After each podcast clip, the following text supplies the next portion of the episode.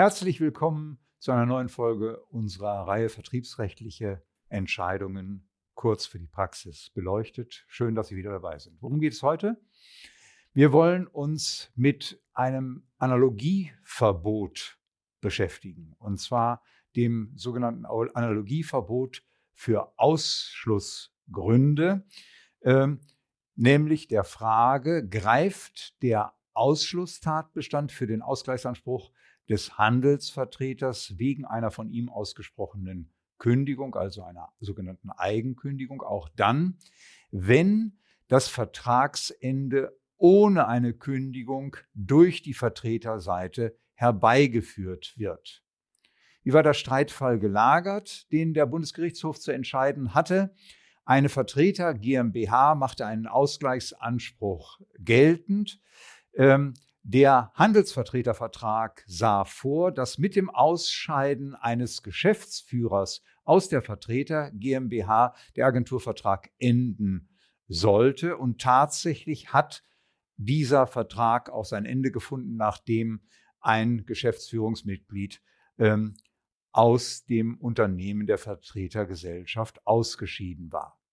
Das OLG hat die Ausgleichsklage abgewiesen. Es hat ausgeurteilt, dass der Ausgleichsanspruch entsprechend der Regelung des Paragraphen 89b Absatz 3 Nummer 1 ausgeschlossen sei.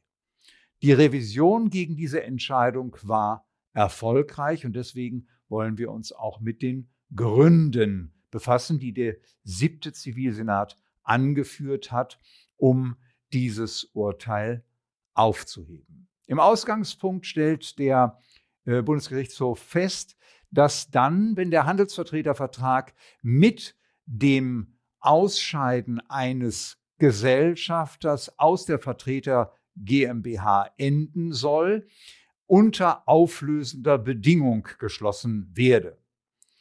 Die Anwendung des Ausschlussgrundes einer Eigenkündigung sei auf diesen Fall sei eine Frage der richtlinienkonformen Auslegung.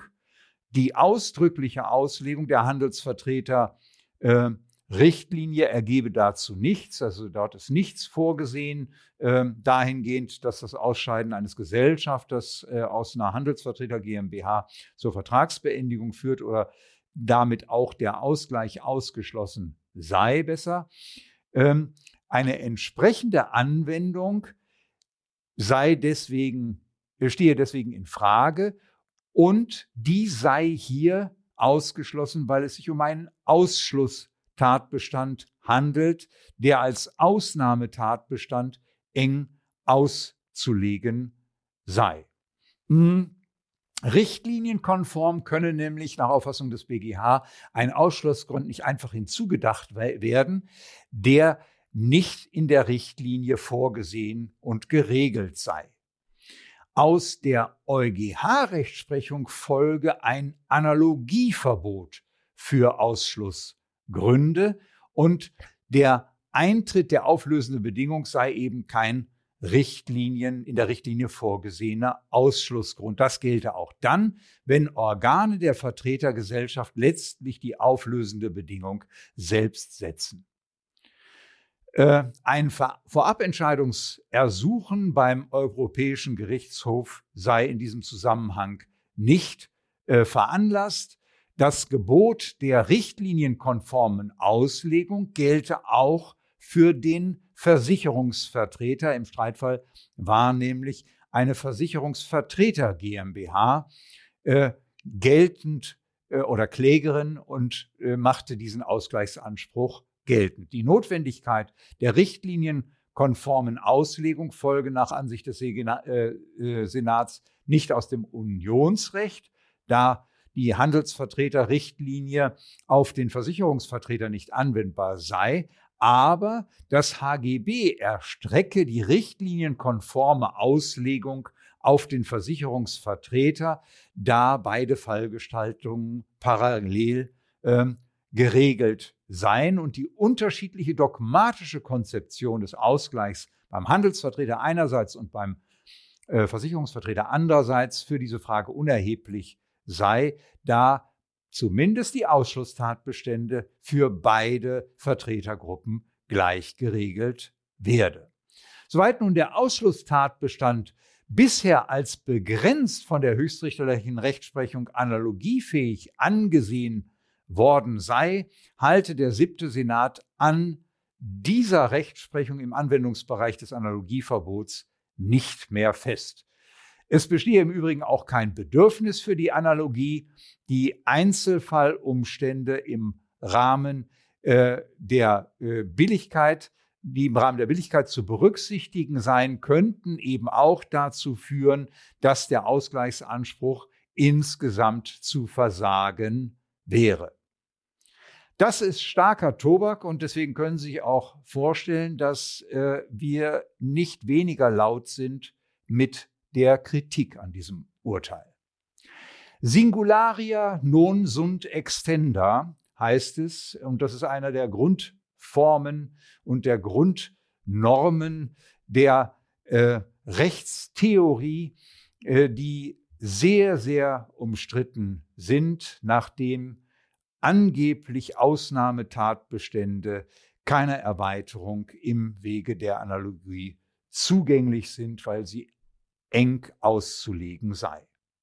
Nun, im deutschen Recht und auch im EU-Recht äh, gibt es keine Regelung, die tatsächlich vorschreibt, Ausnahmebestimmungen seien der Analogie unzugänglich. Und es besteht Einvernehmen in der Literatur, was die rechtstheoretische Seite anbelangt, dass ein Analogieverbot eine ausdrückliche gesetzliche Regelung erfordert. Der EuGH geht auch nicht von einem Analogieverbot aus. Das ist eine Interpretation, die der siebte Senat den Entscheidungen des EuGH entnimmt. Ich meine, dass man sie nicht entnehmen kann, weil der EuGH jeweils die für eine Analogie erforderliche planwidrige Gesetzeslücke geprüft hat und dazu auch jeweils Ausführungen gemacht hat. Wenn man dann so weit geht, ein Analogieverbot aus der Entscheidungspraxis des EuGH zu destillieren, dann sollte man dem EuGH da das Wort lassen. Im Streitfall allerdings muss man feststellen, dass eine für die Analogie planwidrig, erforderliche planwidrige Gesetzeslücke nicht schon, wie der Senat das gemacht hat, mit dem Hinweis auf die erforderliche Billigkeitsprüfung verneint werden kann. Denn insoweit ist zwar festzustellen, dass eine Anspruchsreduzierung auf Null grundsätzlich möglich ist im Rahmen der Billigkeitsprüfung nach 89b Absatz 1 Nummer 2. Aber dass ein Gesellschafter, Geschäftsführer aus der Vertretergesellschaft ausscheidet, rechtfertigt deswegen keinen Billigkeitsabschlag, weil es dem gesetzlichen Leitbild der GmbH entspricht, dass der Agenturvertrag mit dieser vom Wechsel in der Person des Geschäftsführers oder Gesellschafter, Geschäftsführers unberührt bleibt. Nun war aber der Unternehmer im Streitfall, also der Versicherer, durchaus in der Situation, die dem Ausschlusstatbestand oder Ausschlussgrund des Tatbestandes äh, der Eigenkündigung vergleichbar sein könnte, denn die Organe der Vertretergesellschaft hatten es gleichsam in der Hand, die Entstehung des Ausgleichs herbeizuführen.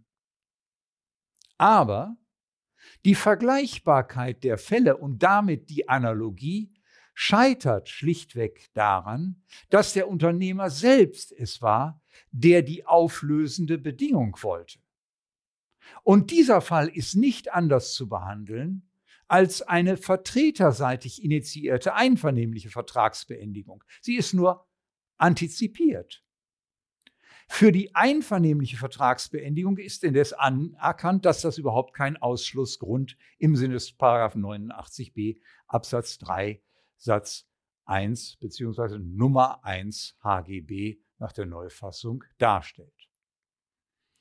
Im Ergebnis wäre es daher möglich gewesen, auch ohne Bemühungen eines Analogieverbots diese Entscheidung, die in der, in der, äh, im Ergebnis, wie gesagt, richtig ist, zu begründen. Wir halten im Fazit Folgendes fest. Ein Analogieverbot für Ausschlusstatbestände ist vom Senat nicht tragfähig begründet worden. Es führt zu einer unzulässigen Beschränkung des richterlichen Entscheidungsermessens. Was sind die Folgen eines solchen populistischen Getöses von einem Analogieverbot? Nun, die Instanzgerichte stellen jenseits der Wortsinngrenze, die die Grenze zur Analogie bildet, die Arbeit ein. Und sie werden wahrscheinlich auch unreflektiert die Rechtsprechung insoweit übernehmen, als der äh, äh, die Gefahr besteht, dass gesetzesfremde neue anspruchsmindernde Billigkeitsgesichtspunkte äh, geschaffen werden, weil der BGH ja erörtert hat, dass im Rahmen der Billigkeit anspruchsmindernd berücksichtigt werden könnte, dass das Vertragsende hier durch den äh, ausscheidenden Gesellschafter Geschäftsführer herbeigeführt worden ist. Sie lesen dazu in der Ausgabe der Versicherungswirtschaft und natürlich für Bezieher unseres Evers-Kommentar, die können das im Einzelnen in Evers Kommentar nachlesen, was wir zu dieser Entscheidung zu sagen haben. Vielen herzlichen Dank.